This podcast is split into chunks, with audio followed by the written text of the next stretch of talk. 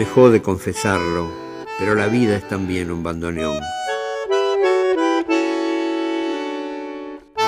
El 11 de julio se conmemora en nuestro país el Día del Bandoneón.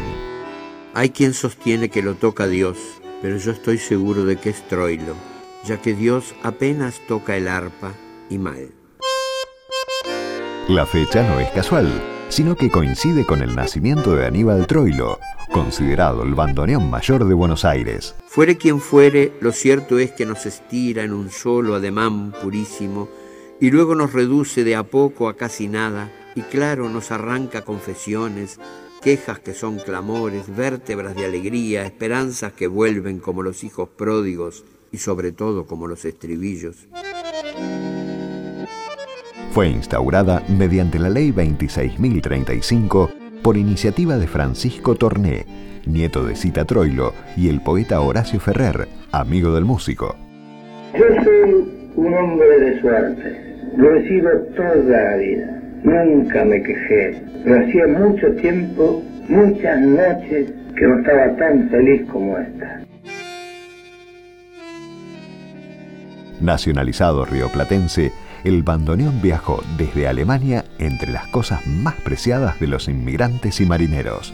De paso por el país europeo, Astor Piazzolla pudo reconstruir los polémicos orígenes de ese instrumento que su papá le regaló cuando tenía apenas 8 años.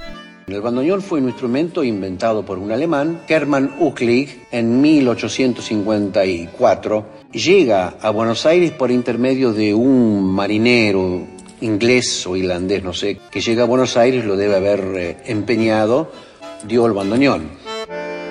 Recién nacido, el bandoneón se mostró imprescindible en los oficios religiosos y funerales, así como en las procesiones callejeras, sustituyendo al órgano. Así lo cuenta otro de nuestros maestros, Rodolfo Mederos, quien a los cinco años descubrió el bandoneón. Este instrumento surge, dicen, como sustituto del, del órgano. Es un órgano portátil. No se podía sacar por sus dimensiones, a ceremonias religiosas callejeras. Hacia 1864 se comenzó a fabricar a escala industrial. Bandoneones se fabricaron en distintos lugares, en Italia, en Rusia, en Brasil incluso, y obviamente en Alemania. Pero los instrumentos que verdaderamente llegaron acá y que a Buenos Aires y que verdaderamente nosotros, los tangueros, digo, han aceptado como válidos y verdaderos y, muy profundos y muy ricos, han sido estos, que son alemanes, los AA. Eh, esa fábrica dejó de fabricar en la Segunda Guerra Mundial. Tras su llegada al puerto de Buenos Aires, allá por 1890, el bandoneón se convirtió en un símbolo del tango, dándole una voz propia, única y diversa.